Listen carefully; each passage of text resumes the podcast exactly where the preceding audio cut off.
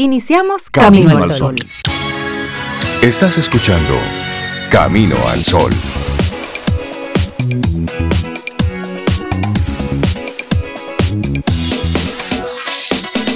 Muy buenos días y bienvenidos a Camino al Sol. Buenos días, Cintia Ortiz, Sobeida Ramírez y a todos nuestros amigos Camino al Sol oyentes. Muy buenos días. Hola Rey, buenos días, buenos días Cintia, Laura, Sofía y nuestros amigos y amigas Camino al Sol oyentes, así como dice Rey. Los repito para saludarlos doblemente. ¿Cómo les amanece hoy? Miércoles Santo. Miércoles Santo, miércoles, 13 de abril. 13 de abril. Señores, estoy rápido. Esto va un poquito rápido. Buen día, muy bien, Sobe, ¿tú? Bien, bien. Qué bueno, Rey, buen día y buen día, a Laura y a cada Camino al Sol oyente que todavía hoy está conectando con nosotros, los que están ahí trabajando, los que están de vacaciones pero están conectados, los que van en carretera, los que están ahí. Camino al Sol punto en estación 97.7. Carretera. Ahí están todas las coordenadas. Y tú dices que esto va rápido y hay otros que están llamando a que los días pasen más rápido. Ajá. Sí, sí, para llegar precisamente a descansar estos próximos días. Mucha gente estaba Pero ya llegaron. llamando. Ah, porque no hay día, ni fecha, ni tiempo, por lejano, que no llegue. Ahorita ya es domingo y hay que regresar. O sea, Pero por no lo es para pronto, dañar el momento, pero. Vamos es a quedarnos con este miércoles. Sí, a disfrutar Sí. este miércoles. Sí, y Por eso además, es que hay que disfrutarlo, sí, un día a la vez. Ay, sí. además hoy es un día internacional bonito. Bonito. Ay, sí, Sí. Yo, yo- Qué cosa tan grande. Yo, bueno, ¿qué te digo? ¿Qué Rey? pasó? Es que es el día Oye, ¿qué interna- día es? es el día internacional del beso. Ah. Ah, tú ves, tú te alegras, pero yo me pero, quedo como, mm, ajá. Sí, pero mira, yo le doy besos a Tommy, a Tommy, al perrito. Cintia. El Día Internacional del Beso. Por favor, no, no todo tiene- debe empezar por ahí. Mira, en este yo día, No en todo es el otro beso de beso, pareja. sí. en otros besos. Oye lo que decía Octavio Paz sobre el beso. ajá. Si dos se besan, el mundo cambia. Eso, es- eso está Eso lindo. es hermoso. Sí. Eso es poético. Si dos se besan, el mundo cambia. Y porque es el amor, es la demostración Claro. más íntima de afecto. Madre, hija, madre, hijo, padre, Claro. hija, hermanos, cercanía, amigos. la proximidad, la intimidad. Sí. Ajá. De hecho, ahí eh, se hacen, se realizan concursos días como hoy. Ah, pero Oh, sí, de, sí. El ¿De beso más largo. horas tú duras besando a alguien? mire, y el más largo duró 58 horas. 58 No, pero ya eso no horas. es un pero, beso, pero ya no, eso es pero ¿y otra qué es cosa. eso? No, no, no, no, protagonizado por una pareja tailandesa. No, ya eso no es beso. Amigos, Sobe. Camino al Sol oyentes, una pregunta. Ajá. ¿Qué cantidad de tiempo para ustedes es un buen beso? Pero no ese beso de Tommy que menciona Cintia. Pero es que mu- es muy relativo, mamá, Sobe. Es muy Pero relativo. un promedio, un buen beso, Rick. ¿Qué Un buen beso. duraría? Por Dios. Son las 7 de la mañana, las 7 y 4. Es y, más, y voy la a poner Yo me puse mayoría. Yo no voy a responder, yo me puse roja. la mayoría de nuestros Camino al Sol oyentes apenas tienen una taza de café. Pero y Sobe está importa. preguntando por, por el beso. Oh, Pero ya hay gente que se ha dado par de besitos, Rey. A esta hora sí. Claro. Y si no, debería. Y si no, revísese. Si no, debería. revísese. Sí, porque, porque hay que hacerlo, hay que hacerlo. Entonces, hoy, Día Internacional del Beso, vamos a celebrarlo besando. Por supuesto, a la persona querida, a la persona del afecto. Demuestre el afecto. Y aquí, Así. aquí mandamos, desde amor. aquí Y de aquí enviamos mandamos- besos Mua, mua, mua, mua, a todos los mandamos Camino al Sol besos. Ay. Un beso sonado. Eso fue un, beso. un beso sonado. Ese. Besos sonados a Un todo el beso. mundo. Y el beso robado. mm. Ay, un beso robado. Mm. Ay, qué lindo. Miren, eh, vamos, se con música, por favor. Hay, hay- hay una que Mira se llama esta, así. mira, roja. Mira, hay una que se llama así, besos. Ah, no, ese es Besos besos. usados. Besos usados. sí, pero porque también, Están también. esos pero otros mira, besos. La acabo de poner aquí. Díganme canciones de besos. Ese es Andrés Cepeda, besos Cambio usados. el playlist, pero Pero mira, de eso, una vez. Eso de un, de un beso usado, ¿es verdad? Si hay algo que no se puede rehusar, es un beso. Claro. Eso- Eso, es Y como después que, se dio, se dio. Y Y- ya. De- Devuélveme mi beso, eso no, No, se, eso no eso se no se puede. Eso no se devuelve. Ah, A nuestros Eso es como amigos. dicen que el agua no pasa dos veces. Pero Eso, eso. Es lo mismo. Estamos en filosofía temprano. de Muy besos. temprano. Entonces, mándeme canciones de besos. Para, nuestros amigos y amigas Camino al Sol oyentes, si ah. les han robado un beso, si han robado un beso. Ay, Dios mío. Ay, porque si han pedido, miércoles santo a las 7 de la mañana. pero... pero es día del beso. Ah, ciérrale el micrófono a Cintia, por favor. Además, que está por dañarnos. Recuerda. Este momentito de beso. Bueno, está ya que te conectaste con eso. Vamos a hablarle Jesús de besos. Dijo, Jesús dijo, bueno, cuando entregaron a Jesús, ¿Qué dijo? Judas lo entregó fue con, un, beso. un, beso. Al que yo bese, ese, es. Ah, entonces. Sí, sí. Porque una cosa y otra, también. Sí, hay besos y hay, besos. Eso. Mira, y nuestra actitud camino al sol para hoy. No, no nos deja. No, ustedes se me van en una ahí. y nuestra actitud camino al sol para este miércoles. Hablemos de presión social. Presión social. No lo puedes saber todo. Cambia el paso. Conoce lo tuyo.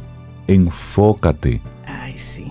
Si todo el mundo va como Vicente, ¿qué nos queda a nosotros como humanidad? ¿Y qué hace Vicente? ¿Qué va a donde dice la gente? Entonces, hay que ser río arriba. Vaya contrario por donde va todo el mundo. Que de verdad, al final, eso paga. Y porque a veces vamos todos como una manada. Vamos todos por aquí. Es difícil, pero resulta divertido al final. Es divertido, pero sí, tenga cuidado de no comportarse como una manada.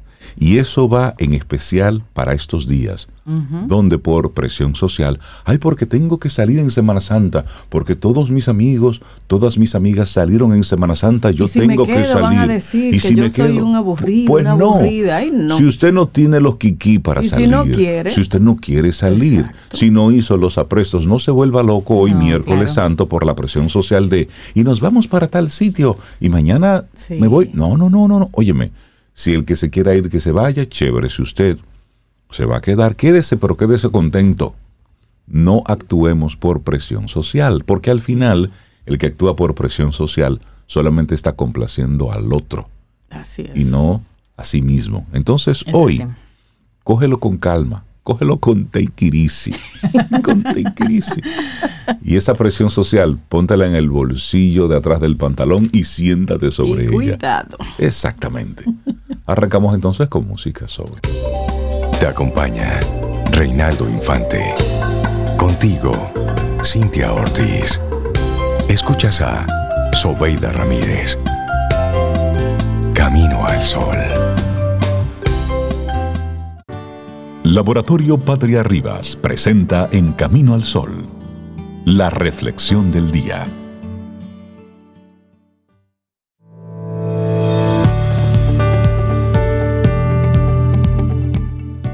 Presión social. Nuestro tema del día de hoy. Jeff Moore tiene una frase al respecto y dice, sé fiel a quien eres y orgulloso de lo que te estás convirtiendo.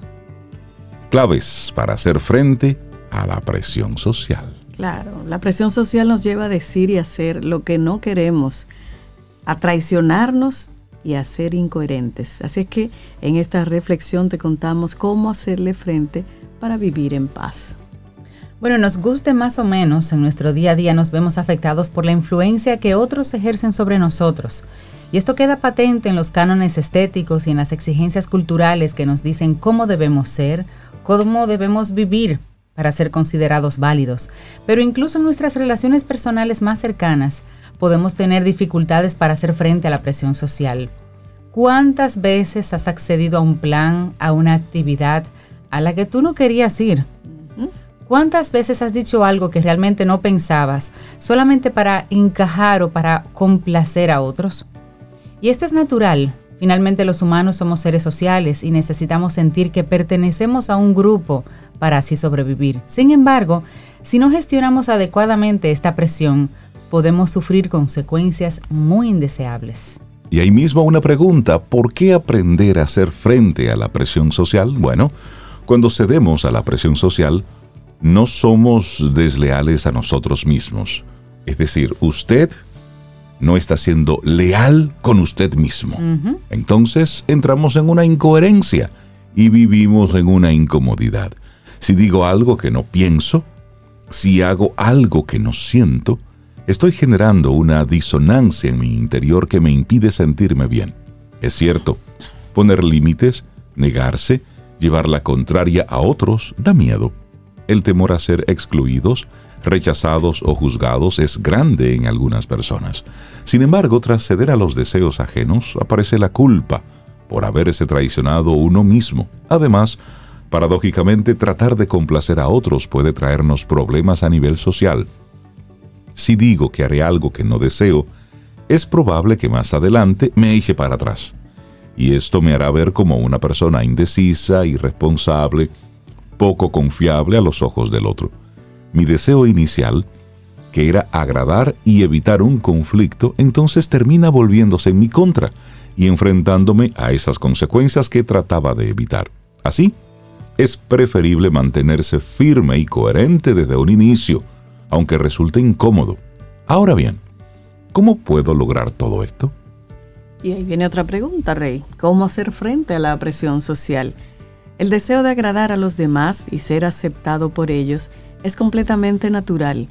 Sin embargo, esto no significa que debamos dejarnos llevar por él a cualquier precio.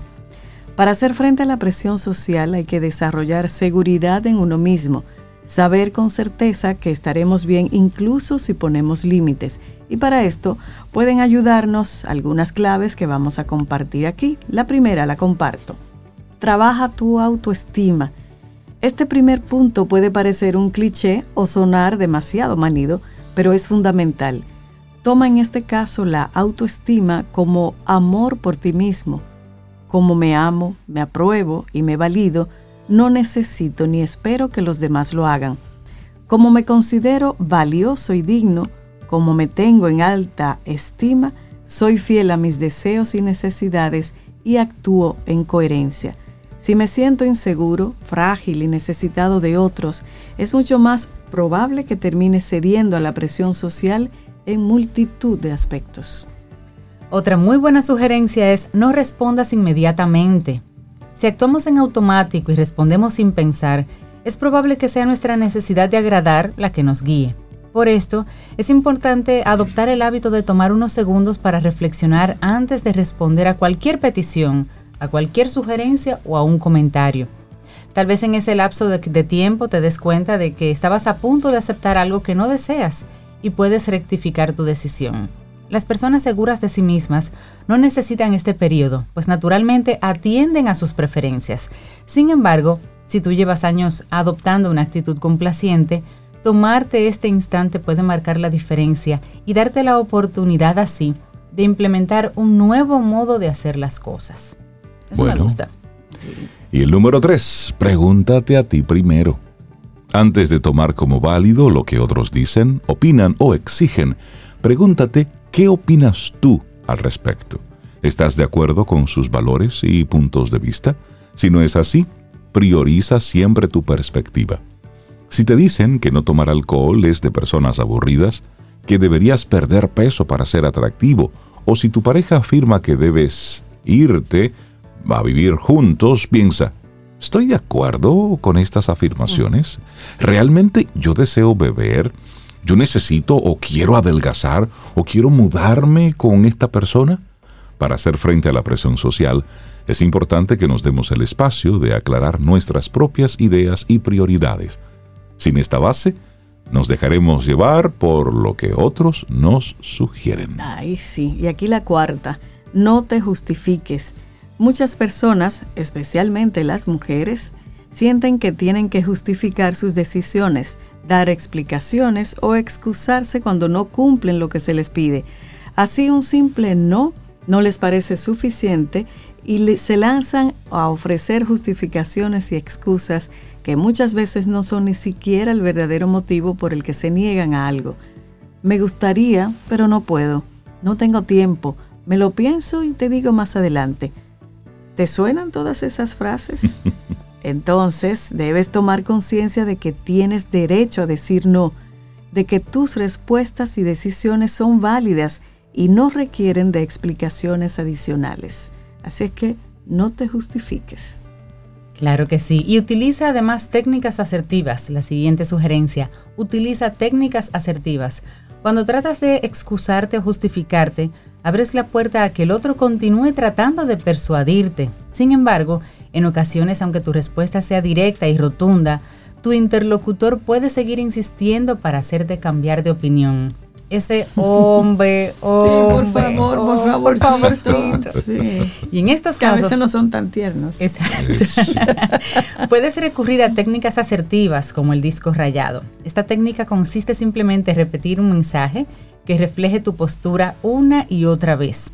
Pese a las presiones, pese a las insistencias, pese a las manipulaciones, tú puedes decidir, no, gracias, gracias, gracias, pero no, gracias, como un disco rayado. y es para tú seguir fijando tu postura.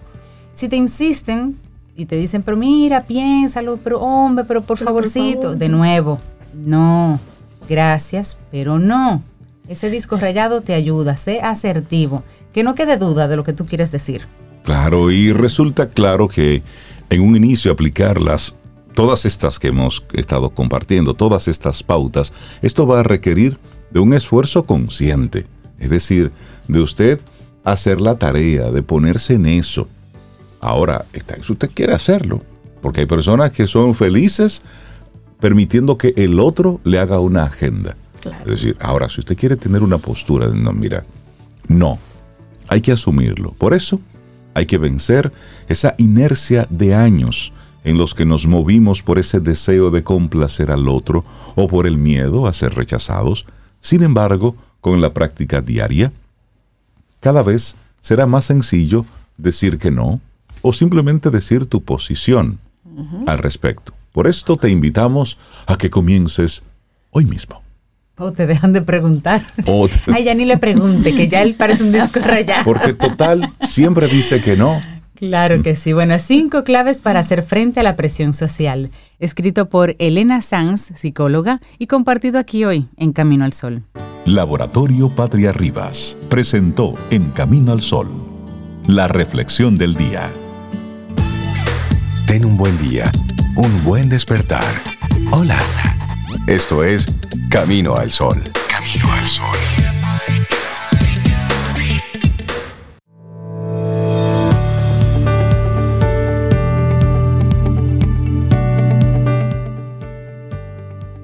Hay un poderoso efecto transformador cuando te rodeas de personas de ideas afines. La presión social es una gran cosa cuando te ayuda a lograr tus objetivos en lugar de distraerte de ellos. Paul Bronson es miércoles, estamos a 13 de, abril. Oye, mi amigo. Por diciembre. por diciembre. Ya, ya, ya.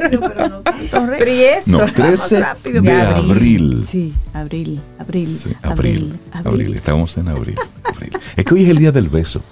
Ay, él está como medio. Hoy es el día del beso. Hablando del beso, hay un beso ahí que no mencionamos. Sí, una pregunta muy, muy buena que dice Jess. Dice, ¿y qué del beso que nunca diste y siempre quisiste dar. Dios. Esos besos pendientes. no ponga ese tema. Deja eso así tranquilo. Todo el mundo tiene. Bueno, estoy exagerando. Pero tal vez muchas personas tengan ese beso pendiente. Sí, porque recuerda que decían, no sé, que uno a veces se enamoraba entre las costillas. Ajá. Sí, solo, ahí. solo, solito. se enamoraba solo. Te enamorabas tú Y la otra persona ni se enteraba. Ni se enteraba. Por lo general, e-, esos, amores. así entre las costillas eran con artistas, con personas inalcanzables, es decir, porque... A veces hasta con personas un poco mayores para ti. Exacto, como eso, ese amor así como ideal, platónico, tú quedabas con esa cosita ahí. Sí, claro. Pero bueno, son de los tipos de... Besos pendientes. Besos pendientes. Como dice la otra canción, ¿y a dónde van los besos que nos ah, damos? Ah, pero ustedes están muy Déjame sacarlas de nuevo ahí. Las saco del tema. Y entonces, ubícanos, Rey. Sí, sí, sí, darle los buenos días, la bienvenida a una, a una mujer potente que nos gusta conversar con ella, María Eugenia Ríos Lamas, psicóloga, docente, directora de Nueva Acrópolis Dominicana. Y siempre que hablamos con ella, bueno, pues damos el espacio a la filosofía aquí en Camino al Sol. Maru, buenos días y bienvenida de nuevo a Camino al Sol. ¿Cómo estás? Muy buenos días. Muchas gracias. Y estos besos filosóficos, muy platónicos, también me gustan, también me gustan. También. los besos Hola Maru, buenos días. Muy buenos días, Cintia, Sobeida, Rey, abrazos. Gracias. Bueno, el tema que nos reúne hoy, no sé si si el título por ahí llegó. Claro que sí. correo. Y, y, está, muy conectado precisamente con lo que mucha gente está viviendo en esta semana, el arte de encontrar a Dios. Oh, sí, pareciera que fuera un tema supremamente religioso, pero es un tema desde el punto de vista filosófico. Y es importante porque aclarar las diferencias de la religiosidad de las iglesias, de lo sagrado y sobre todo de la divinidad. Los, estos conceptos que a la filosofía siempre le, le atañe en las investigaciones de pensadores de todas las épocas, hablar de la religión, pero de la religión como religare, religare, encontrar, volver a unirse, eh, estar en contacto, reencauzar, encontrar la ley de la naturaleza. Bueno, hay muchas definiciones al respecto de la religión. Incluso me, atrevo a decir uno de Kant que dice que la religión es el conocimiento de nuestros deberes de acuerdo a las leyes de la divinidad. Por ejemplo, Kant mm. como filósofo. James dice que Dios no es otra cosa sino un profundo matemático. matemático y como tal eh, carece a veces de sentido emocional. Es muy concreto, es muy práctico. Lims, de acuerdo a Platón, dice Dios es el gran matemático, Dios geometriza. Entonces, eh, estamos en contacto con los grandes pensadores de todas las épocas, en culturas, civilizaciones, algo muy profundo en el ser humano de pensar siempre en la divinidad de sentir la divinidad, cómo conectarse con la divinidad y cómo encontrar ese arte para que no sea, hay pequeños momentos de ver a Dios, de sentir a Dios, de pedir a Dios algo, no, que no sean momentos, que no sean instantes, sino que sea una vida constante, presente, omnipresente, como se dice, omnipresente, omniabarcante. Entonces, eh, podremos afirmar con tantas definiciones de religión como autores hay. Muchísimas definiciones. Pero, ¿dónde está la gran diferencia? Vamos a poner un ejemplo. Es como si fuera una luz blanca, y esta luz blanca la queremos encerrar o atrapar en un farol, que tiene cada uno, este farol tiene cada uno de sus lados cristales de colores diferentes y según sea el lado desde donde se mire, aparece luz roja, azul, verde, amarillo. Entonces, quitemos por un momento los cristales de colores y todo el mundo verá la misma luz, la luz que es color natural, es la luz única. Nosotros en las religiones vemos las manifestaciones de la luz, las proyecciones de la luz, pero cuando hablamos de Dios, tenemos que hablar de la luz única, la única que existe. Lo otro son reflejos, refracciones de la luz.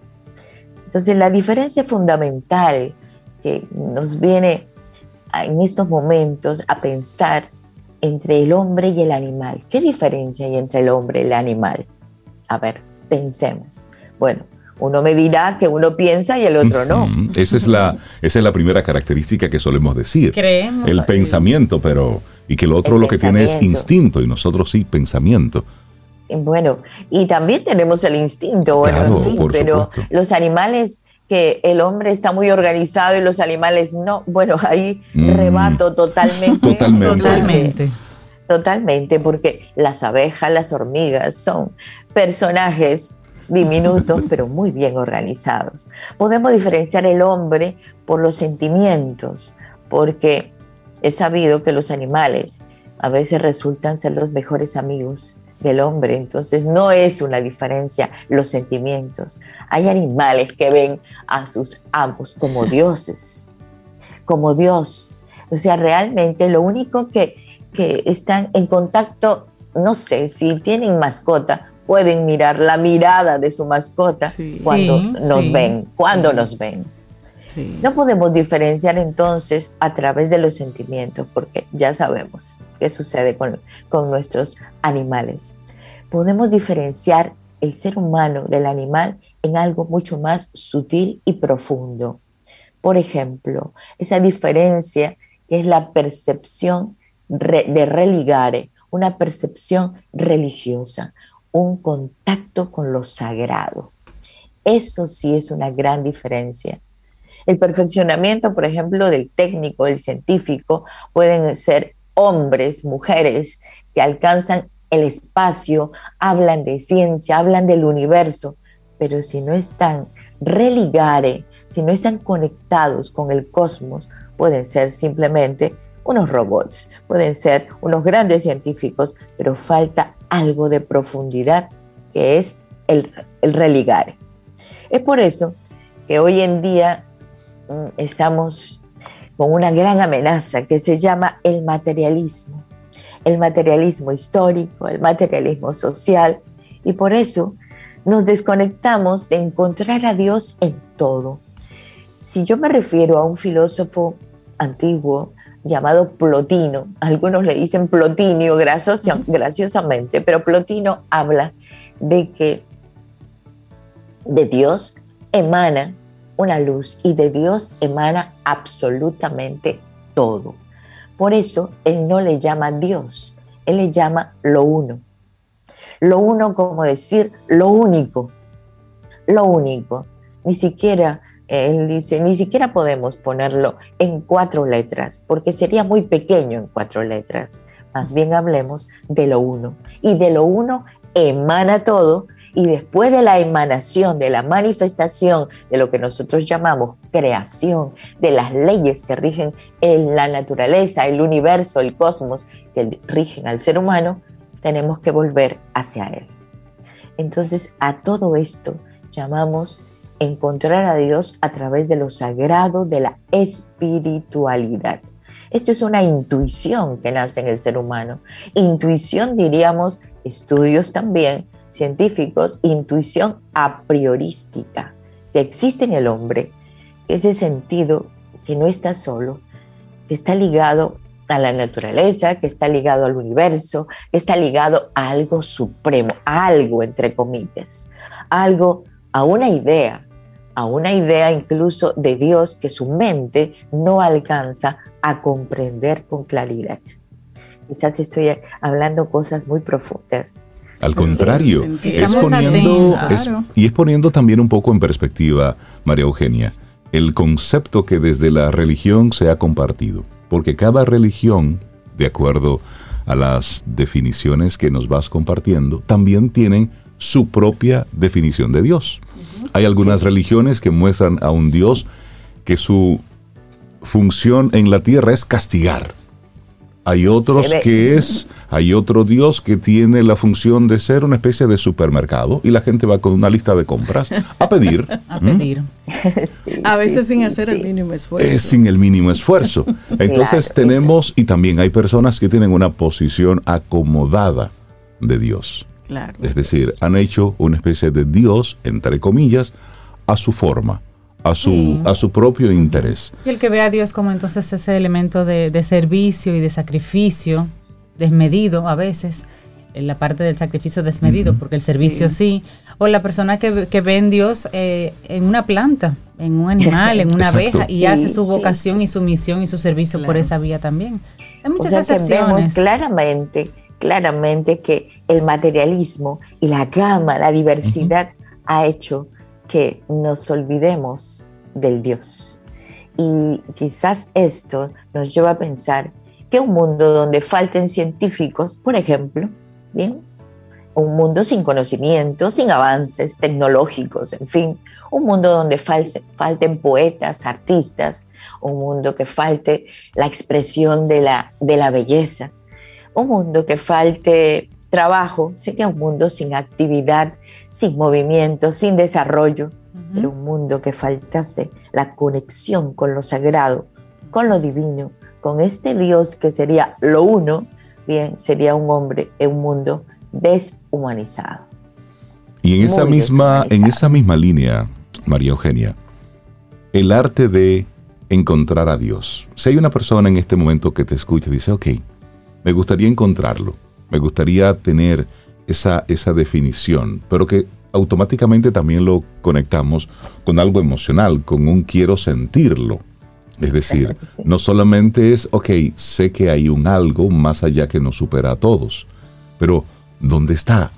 ¿Cómo lo siento? ¿Dónde hay una manifestación? Ahí mucha, entonces hay mucha poesía en torno a, a mostrar de, de, que, de dónde está, de, de, cómo estamos dentro de, bueno, hay muchísimas. Eh, sí, hay mucho para hablar de este tema. Incluso, como tú dices, poesía, romanticismo, subjetividad, eh, lógico, porque ¿dónde, ¿dónde está? O sea, de, como las clásicas preguntas, ¿de dónde vengo y a dónde voy? ¿De dónde vengo? Vengo de lo uno y a dónde vuelvo a regresar? A lo, uno, a lo uno.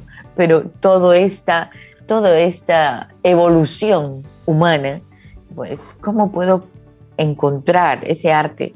pues señor, señora, niño, joven, adulto, anciano, lo puede encontrar en todo lugar, en todo momento, en todo espacio, en todas las cosas. Manifestado, inmanifiesto, visible, no visible, callado, con bulla, lo puede, puede estar en todo momento porque está incluso dentro de usted dentro de cada uno de nosotros. Entonces, el ser humano siempre se ha preguntado esto que me acabas de decir, Reinaldo. Siempre nos hemos preguntado, ¿y cómo hago yo para percibirlo? Para... Pues muy bien. Primero, no atisbe a Dios por un momento. Vívalo intensamente día a día. O sea, completo en forma natural, en forma sencilla. Eso que llamamos mística. Mística es todo acto hecho con bondad, con buena voluntad, con eficacia. En este momento, un trabajo eficaz está presente, omnipresente la divinidad. En la naturalidad, la sencillez, la veracidad, los principios, los valores, la ética, la moral. Dígame ustedes, ¿dónde se encuentra Dios? Claro en todo. En todo. En todo. En todo. Entonces, quitemos la imagen de ese Dios castigador eh, y quitemos, quizás todos los seres humanos necesitamos rituales, sí, estoy de acuerdo. Necesitamos rituales, incluso un ritual cristiano podría ser muy diferente a un ritual inca, chipcha o azteca. Estoy poniendo cosas así. Pero la diferencia entre el espíritu cristiano, el espíritu azteca, no hay diferencia. Es lo mismo, porque es algo espiritual. Las expresiones pueden ser temporales, ritualísticas, temporales, pero la presencia de este ser supremo es algo mágico, es único. Entonces a eso le llamamos en filosofía un gran panteísmo. Pan quiere decir todos, panteísmo. Entonces, el materialismo es fruto de la evolución de la casualidad y Dios lo presenta como algo casual y eso no es así. Es una causalidad, la causa y principio de todo. Causa, principio y fin de todo. No es juez severo, em, no es padre, no es madre, es sencillamente Dios. El que lo ha encontrado lo sabe, porque está en su vida presente. El que sabe, sabe. Y luego simplemente tiene una certeza de que hay un, de que hay un algo ahí. Hay un algo. Hay un algo. Ya, como ustedes que ese es lo más importante, tener la certeza, la convicción. Yo no estoy hablando de creencia, sino hay gente que ahí podemos dividir el mundo en ateos y creyentes. Pero no, no es un asunto de ateos y creyentes, es algo que eso está. Creas o no creas, está presente. Es Dios. Ahora sí, quien lo encuentre lo sabe. No tiene que preguntarse muchas cosas racionalmente. Eso es el arte de encontrar a Dios con la veracidad, con la naturalidad, sencillez, con ese amor y con esos besos que ustedes acaban de mencionar. Bien, también porque porque hay una ley fundamental en la naturaleza que dice, lo que es arriba es abajo y lo que es abajo es arriba. Así es. Bueno, bueno creo que nos, nos queda mucho para, para reflexionar, María Eugenia. Porque sí, el arte de encontrar a Dios, eso es algo muy personal, es muy íntimo. hay muchos tratados, hay, hay mucha gente que dice cómo, pero al final esa es una experiencia individual. Eso es una experiencia muy, muy íntima. Y creo que es la experiencia más íntima que cualquier ser humano puede tener. ese contacto con, con ese ser supremo, con ese algo que está ahí. Sí, con ese algo. Gracias por el regalo que nos haces hoy. Eh, una gota, sabemos lo que es una gota de agua, pero lo que no nos imaginamos, este inmenso universo, perdón, océano o mar. No los imaginamos, la magnitud que tiene. Muchas gracias por este momento. Gracias a ti. Gracias por poder permitirme compartir, la oportunidad de compartir esto que es profundo, único, único para cada ser humano. Un regalo por la Semana Santa. Muchísimas gracias. Gracias, María Eugenia. Fuerte abrazo. Un gran abrazo. Gracias. Tomémonos un café. Disfrutemos nuestra mañana con Rey, Cintia, Soveida, en camino al sol.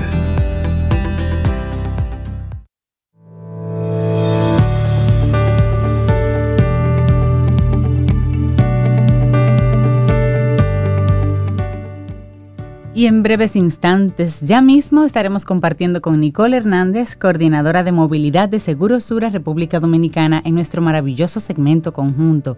Quien pregunta aprende con Escuela Sura. Y hoy vamos a hablar sobre el peatón, vamos a hablar sobre la bicicleta, y siendo estos ambos protagonistas de movilidad. A propósito de los tapones, si usted vive en este país, usted ha experimentado tapones, ¿verdad? A menos que viva debajo de una piedra, la congestión de las grandes ciudades, la movilidad sostenible y todo esto como parte de aportar un poquito, un granito de arena a lo que es el tema de movilidad en la República Dominicana. Así que ya mismo tenemos quien pregunta, aprende con Escuela Sura. Bueno.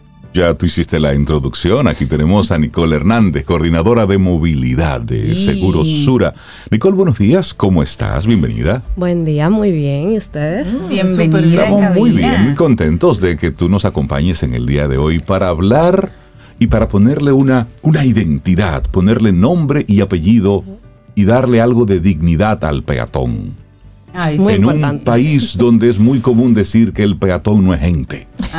Entonces, hoy que toquemos ese momentito para hablar sobre el peatón, la bicicleta, la movilidad, ¿cómo son protagonistas necesarios? No en la nueva movilidad, en toda la movilidad, pero cómo en este tiempo hay que darle un valor que no lo tiene. En un país donde las aceras son ocupadas por negocios, ocupadas por árboles, ocupados por la ornamentación para que las entradas de las casas se vean bonitas. ¿Y el peatón qué? De la calle. ¿Eh? ¿Eh? Y el peatón a la calle. A la calle. Así es que hoy estaremos conversando sobre eso, Nicole. Muchísimas gracias. Eh, sí, muy importante aquí el papel fundamental que juega el peatón y las personas que andan en bicicleta, porque para nadie es un secreto que nuestra población a raíz de los años ha crecido y asimismo también el poder adquisitivo de las personas también. Entonces por eso tenemos calles hoy en día que están llenas de vehículos y por eso en familias quizás hay cinco personas y cada persona tiene un vehículo. Pero ¿qué pasa? Aunque todos esos vehículos los mudemos a vehículos, por ejemplo, eléctricos para ser más sostenible, va a llegar un punto que las personas en la calle, los carros, no va a haber espacio porque las estructuras viales siguen siendo iguales. Entonces, por eso aquí el papel fundamental de lo que es el peatón y la bicicleta, para poder bajar esos tapones que ustedes mencionan, que es tan común en nuestro día a día tener. Porque si seguimos así creciendo la población, más personas con carro, pues va a llegar un momento que esos 40 minutos que me toma llegar de un punto A a punto B se puede o sea, duplicar. Definitivamente. Entonces va, va, a ser un punto que va a ser inviable para nosotros los ciudadanos poder movilizarnos en las calles.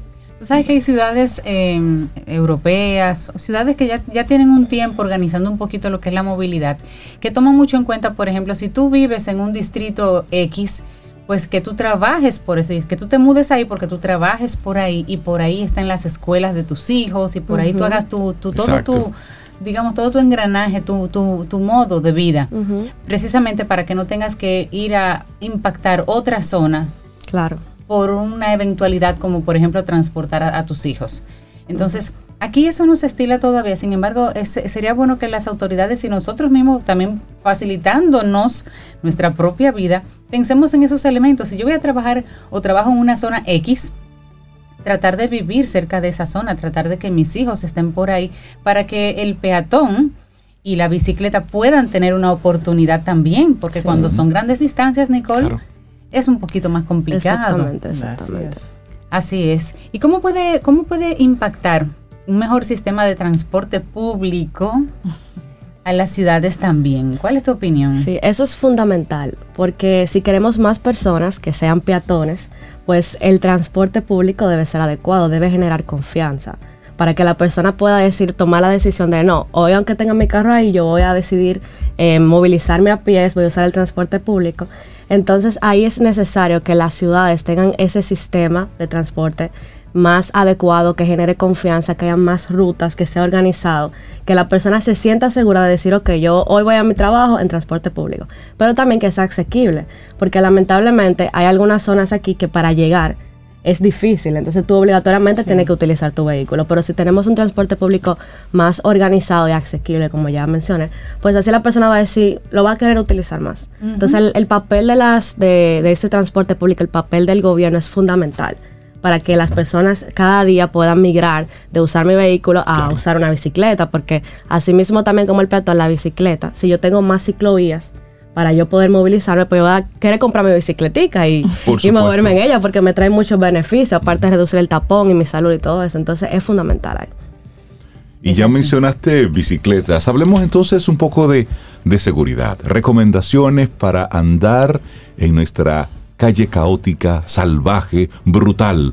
¿Cómo podemos andar en bicicleta y sobrevivir en el intento en algunas, nuestra ciudad? Algunas recomendaciones. Algunas recomendaciones. Sí, claro. Ahí es fundamental, lo principal, la seguridad. Entonces, por eso el casco debe ser algo vital, porque si uno va a salir a esa, esa, esa selva, que la calle, claro, entonces hay que estar bien protegido. Entonces, por eso el casco es fundamental, también la vestimenta porque es bueno que en la ropa haya aditamentos que sean reflectivos, porque así a la persona que anda en esa bicicleta pues le da más visibilidad. Y así la persona que va en un vehículo puede tener más cuidado con esa persona que está movilizándose en bicicleta. También aquí es muy importante, como sabemos que en nuestro país no en todas las zonas tenemos ciclovías, pues entonces, en casos que sí hayan ciclovías, movilizarnos por la ciclovía. Y en el caso contrario, pues buscar como rutas alternas, que no sean quizás esas avenidas más pobladas. Porque entonces así sería un poco más peligroso yo en una avenida, una plena 27 de febrero con mi bicicleta. Entonces buscar rutas alternas que no sean esas avenidas pobladas. Así es, aquí se, y aquí se piensa mucho en la ropa reflectiva, cuando tú vas a montar bicicleta en grupo, como un hobby, no sé qué. Pero si forma parte eh, eh, importante de tu transporte, no solo bicicleta, sino hasta el mismo motor, la ropa reflectiva es importante porque realmente de noche a veces no se ven. A veces uno lo ve. No, exactamente. ciclista. los accidentes suceden, no, que andan muy rápido, que no se fijan, pero a veces de verdad no se ven porque también recordemos que nuestras calles son oscuras, hay un tema de iluminación también de las calles que influye mucho en eso. Y, la sugerencia también a los mismos ciclistas para que se cuiden de manera particular, porque yo he visto en algunos casos ciclistas que son un poco temerarios. No es en la mayoría, pero a veces he visto ciclistas que se atraviesan y van eh, en, las vías esquivando de una manera un poco temeraria. Y una bicicleta es algo para mí muy frágil. Por supuesto. muy frágil. Así es, así es muy importante. Eso lo aprenden de los motoristas. sí. que esa es otra clase, pero bueno. ¿Y qué podemos hacer para, para crear en las vías públicas un poquito más de armonía entre peatones y ciclistas, porque aquí no se le pone una multa a un peatón, porque usted cruzó cuando estaba en el paso para los carros y usted pasa por ahí, que se habló una vez en, una ocasión de eso. En algunos casos hay que ponerle una multa a los peatones. En la ley está ahí, se supone, ¿Verdad? Que hay una ley que multa, pero yo nunca he oído una multa a un peatón. Pero en la ley lo menciona de que, porque tú como peatón tienes que entender que tienes tus derechos, pero también tienes tus deberes. Claro. Entonces, por eso, parte de esa de armonizar sería tomar en cuenta primero conciencia conciencia de seguridad vial, tanto para los conductores, que, lamentablemente en nuestro país hay muchos conductores o la mayoría, que no toman en cuenta esos deberes que tienen como conductor y esa priorización que se tiene de lo que es primero el peatón y ya como va escalando. Pero también las, las, personas, nosotros como peatones, como ciclistas, entender que aparte de esos derechos que tenemos, pues tenemos deberes. Y así como tú mencionas, por ejemplo, en una avenida donde hay un cruce peatonal, yo cruzar por ese cruce peatonal cuando sea mi turno. Porque a veces vemos en la calle que hay personas que están cruzando cuando está en verde para el conductor. Correcto. Entonces, así lamentablemente se hace un poco difícil para ese conductor poder protegerme a mí como peatón. Entonces, por eso lo primordial aquí es yo como peatón estar consciente de mis deberes como peatón, cumplirlos para que así la otra persona también me pueda proteger y crear esa, esa conciencia vial en las personas. Es cuestión de conciencia, nosotros como conductores en algún momento, saber cómo, o sea, tener esa, esa conciencia vial, cómo debo cuidar a ese peatón que es prioridad y así ir armonizando a medida que pasa, que pasa el tiempo, porque es necesario. O sea, necesitamos más personas caminando, pero para tener más personas caminando en bici, pues es necesario que la persona sienta confianza de hacerlo. esa es la única manera. Nicole, el otro día, Rey Cintia, eh, iba yo por la autopista Las Américas y me dio grima ver a una señora con una niña, la niña debía tener unos 6 o 7 años, esperando en plena Avenida Las Américas cruzar. pero cruzar donde no hay un paso peatonal. pero ella va a cruzar y va a tener que volar ese esa división que, ponen ahí. Y yo, yo, yo me iba a parar a decirle, pero señora, mire, por favor, ella estaba atenta a cruzar en plena autopista Las Américas. Y esa es la realidad de mucha gente, de mucha gente. Lamentablemente muchos han perdido la vida eh, porque también los, los diferentes puentes peatonales no hay la cantidad necesaria de acuerdo a los espacios y hay que caminar mucho. Pero lo que yo sí he visto es perros callejeros subiendo por el puente peatonal y la gente pasando por debajo, del puente atravesando la vía. Entonces, ahí es donde tú dices, ¿quién es más inteligente realmente? Si pero ahí hacen falta puentes peatonales en esa zona. Ahí vive mucha gente, como tú dices, están muy lejos. Pero no son suficientes. Están muy lejos unos. Mira, y hay un aporte de Esther, Camino al Sol Oyente, Esther Hernández. Ella nos dice que deberíamos hacer como en Colombia, que hay un día sin carro sobre todo en Medellín, ella dice que es una ciudad muy contaminada. Yo recuerdo que aquí hubo una vez un intento de hacer eso, un día sin carro, como placas pares e impares, pero... Sí, eso se intenta. Aquí se ha intentado algunas cositas. Pero, de Vehículos de colores. no sé qué pasa. Pero de nuevo es que el servicio público aquí no puede afrontar un día sin carros. Entonces la gente no irá al trabajo o no irá a las escuelas. O sería un día muy caótico. o sería un, día, o sería un día muy, muy Pero sí pensar en alternativas, porque hay una realidad. Nuestra ciudad está cada día más imposible. No es posible tú llegar de un punto a otro sin que eso te tome mínimo 15, 20, 30 minutos. en una ciudad tan, y dos o tres piques. En una ciudad tan pequeña. ¿Y dos o tres qué? Piques. Ah. Nicole, el peatón y la bici, protagonistas necesarios en esta nueva modalidad. Estamos ante un mundo que nos está demandando un cambio. Hemos creado un sistema que al ritmo que va, el sistema nos está tragando a nosotros mismos. Entonces, recomendaciones finales para aquella persona que tiene en su casa una bici y no se atreve a salir a la calle. Ya alguien levantó la mano aquí. No sé, ahí eh, muy importante tomar en cuenta, repito, esas medidas de seguridad. Primero yo como persona cuidarme a mí y tomar en cuenta esos deberes que tengo como ciudadano peatonal o en bici en, la, en las calles. Para que así no sea solo depender de que otra persona me esté cuidando, sino yo también poner el granito para cuidarme yo y cuidar a los demás. Claro que sí. Y ese pensamiento logístico que hablábamos al principio, organice su mundo en torno a la zona donde se trabaja, donde su familia trabaja y pernocta, para que pueda usar la bicicleta, para que pueda para que pueda caminar y se evite los tapones. Para Múdese si, si, es necesario. En esa misma autopista, ¿sabe qué vi? Una sola persona, porque cuando es grupo es normal, pero una sola persona montando bici y detrás iba un carro con las luces intermitentes encendidas acompañándolo. Esas son prácticas. sí, eso también eh, es una opción. No todo el mundo puede hacer eso, pero si usted puede hacerlo, que vaya con alguien que lo vaya acompañando. Igual va un carro, va un carro detrás.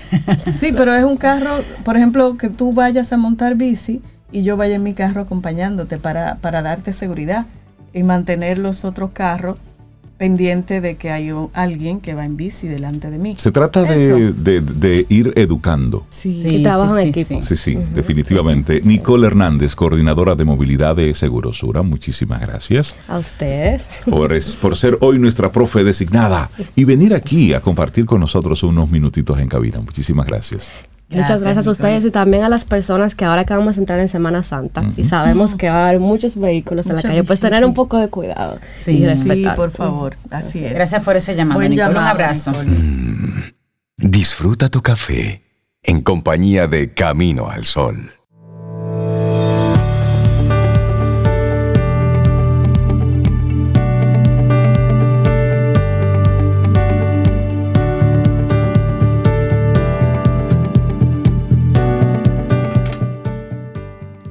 Y continuamos hablando de presión social, que ha sido nuestro tema, nuestro tema central en el día de hoy. Y esta siguiente frase es de John Gardner y dice, el individuo creativo tiene la capacidad de liberarse de la red de presiones sociales en las que estamos atrapados el resto de nosotros. Es capaz de cuestionar los supuestos que el resto de nosotros aceptamos. Ay, mi madre. Ese es el preguntón. ¿Pero y por qué? ¿Pero y dónde dice eso?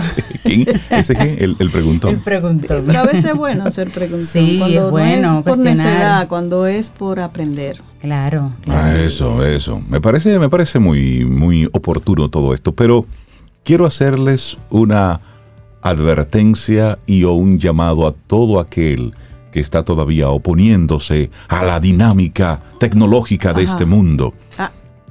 ¿Saben ustedes lo que está pasando ya? ¿Qué? Uy, ¿qué? Ay, eso, eso es para uno yo lo vi y como que horripila y mete miedo. Yo lo leí y me quedé como... Implantes de microchip que te permiten pagar con la mano. O sea, tú vas a echar gasolina y tú sacas el brazo. Sí, tú, vas a pagar lo que va, compraste en cualquier sitio y pasas pero hace algunos años hablamos de eso en el programa que se estaba desarrollando. Ya te lo ponen, ya eso está, ya te lo ponen. Hay lugares donde tú puedes trabajar ya con esto. ¿Cómo que te lo, que te lo ponen así? te lo ponen. te, lo, te, lo, te, lo, instalan. te lo instalan. Te lo instalan ahí. Es decir... De hecho, hay una empresa un chip. Sí, hay que, una... a que a su cuerpo de, de, colaboradores les instaló un chip, pero en este caso no era para pagar, era un chip de reconocimiento y de entrada. Tú llegabas al lugar y la puerta tú ponías la mano y te reconocía que tú eras empleado. O en lugar de la tarjeta electrónica que te es en la piel que te lo Sí, tú no pagabas con ese. Me imagino que al lado le van a poner ahora el denominador. no, o le hacen una actualización. hay, una, hay una firma británica polaca que es Wallet More. Mm. Dice que el año pasado se convirtió en la primera compañía en poner estos implantes, ya los tiene a la venta. Dice ella, Dicen algunos de los ejecutivos, dicen, el implante se puede usar para pagar una bebida en la playa de Río de Janeiro, un café en Nueva York, un corte de cabello en París o en su supermercado local. ¿Y por qué dice tan tan lejos? Dice el fundador y director ejecutivo que se llama Paprota, apellido Paprota este señor. Dice, se puede usar en cualquier lugar donde se acepten pagos sin contacto. Es decir, el verifón, los verifón, el nuevo, el que se está usando ahora, donde tú solamente le colocas encima la tarjeta. Ese funciona para usted pagar con su mano. O sea, vayamos diciéndole adiós a los Verifone. No, a los Verifone, no, a los plásticos, a, las tarjetas de crédito. Sí, a todos esos plásticos. Porque realmente, hacia dónde va todo esto, él dice, el, el CEO de esta empresa dice, es completamente seguro, tiene los permisos necesarios, funciona inmediatamente después de ser implantado, se mantendrá en su lugar sin moverse. Tampoco requiere batería u otra fuente de energía. Dice que hasta el momento se han vendido más de 500 chips. Y literalmente uno anda con él y pesa menos de un gramo y es un poco más grande que un granito de arroz. Ya saben, eso lo tenemos dentro. Bueno, pero ponga la mano de nuevo que no pasó. Salud a la persona que nos va a acompañar ahora porque él se acaba de tomar. Me imagino y espero un sorbo de café. Ah, sí, porque desde la cuadra de nosotros parece rey. La mañana arranca así, con un café. un café. Entonces nosotros darle los buenos días, la bienvenida a nuestro programa Camino al Sol a un artista conocido como Aurosónico, que nos acompaña para conocer lo más reciente. Auro, buenos días y bienvenido a Camino al Sol, ¿cómo estás? Buenos días, queridos amigos. Qué placer verlos. Igual. Qué placer estar con ustedes en esta mañana de este nuevo día. Nosotros estamos muy contentos de poder conectar contigo para conocer Superior, que es tu nuevo sencillo. Sí, cuéntanos de eso. Ahora tú eres muy creativo, pero cuéntanos de Superior y si eso fue producto de pandemia.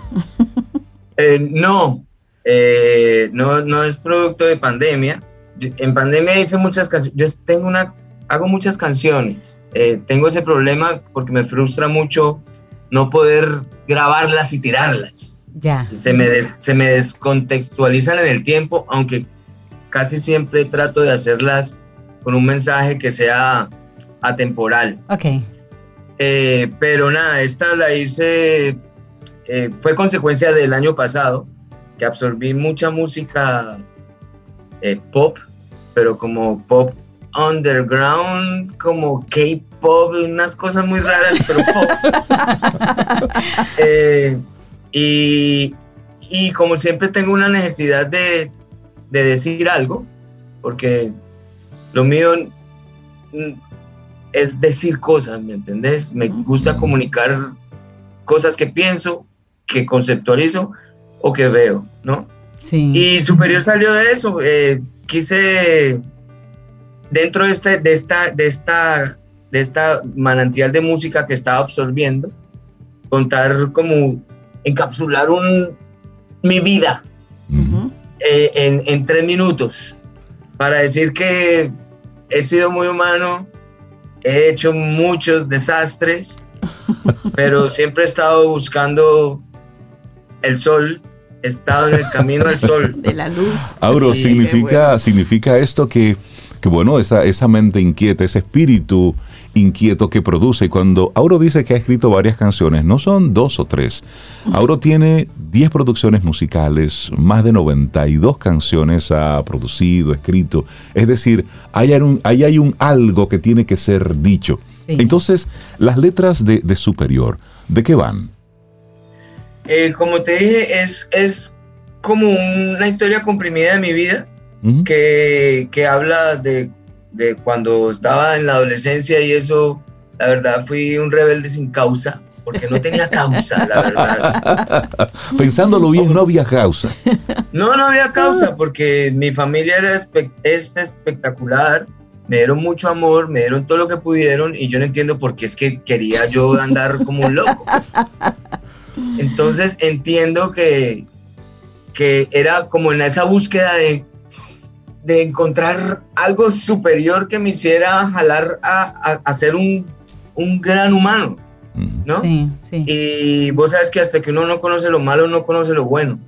Así es. Y, y gracias a Dios, pues encontré un, como un camino que es el mismo camino del mensaje de Jesús que Jesús para mí es el tipo más cool, más loco, más rebelde, más bacano, más conquistador, más simpático, más chistoso que ha pisado el planeta Tierra. Entonces, eh, por ahí va la, cosa. Óyeme, qué, qué, interesante escucharte, eh, Auro, hablar así sobre, sobre estos temas, porque cuando un artista toma una, una figura de, la dimensión de Jesús, pues de inmediato lo, lo ponen en una etiqueta. Y tú estás hablando de forma libre, abierta y muy honesta sobre esa relación personal que tú, que tú tienes con lo, con lo espiritual. Y entonces luego plasmar, plasmar esto en una canción, pues es un acto de valentía. Entonces, ya para cerrar nuestro programa, Auro, nos gustaría que seas tú mismo el que preguntes, el que presentes a Superior, que es lo más reciente tuyo y la gente que quiera seguir conociendo tu música, ¿cuáles son las coordenadas para conectar con Aurosónico y todas tus producciones? Bueno, eh, primero, Aurosónico y toda mi discografía la podemos encontrar en todas las plataformas, pero hay un playlist muy bueno donde están casi todas mis producciones, donde hay 90 tres canciones con Superior, eh, de, cinco bandas y, nueve álbumes. Eh, se llama Auro en Aurosónico en Spotify. Igual usted busca Aurosónico por donde sea y lo va a encontrar. Aurosónico en Spotify, ahí está toda mi discografía, incluido Superior. Superior es una canción atípica que, que quiero mostrar porque me gusta, soy vanidoso diciendo que soy creativo y que soy arriesgado. Entonces hice esta canción que se sale, creo, de todas mis, mis, concepciones anteriores, pero me siento orgulloso y quiero compartirla con el mundo. Señores, Aurosónico Superior. Muchísimas gracias, Auro. Y de esta forma llegamos nosotros al final de nuestro programa Camino al Sol por este día, por este miércoles, por esta semana. El próximo lunes estaremos entonces conectando con cada uno de ustedes. Si el universo sigue, sigue girando, si lo permite, si quiere, si usted quiere, si usted regresa bien, que por supuesto que así lo hará. y si nosotros estamos aquí, entonces tendremos un nuevo Camino al Sol el próximo lunes. Así es, así nos Superior. Lindo, lindo día y buen fin de semana. Tranquilos, cuídense y el lunes de nuevo acá. Gracias, Auro. Y déjense acompañar por prudencia. Sí, por favor. Y esperamos que hayas disfrutado del contenido del día de hoy. Recuerda nuestras vías para mantenernos en contacto. Hola arroba caminoalsol.do. Visita nuestra web y amplía más de nuestro contenido. Caminoalsol.do. Hasta, una, próxima, edición. Y pásala bien.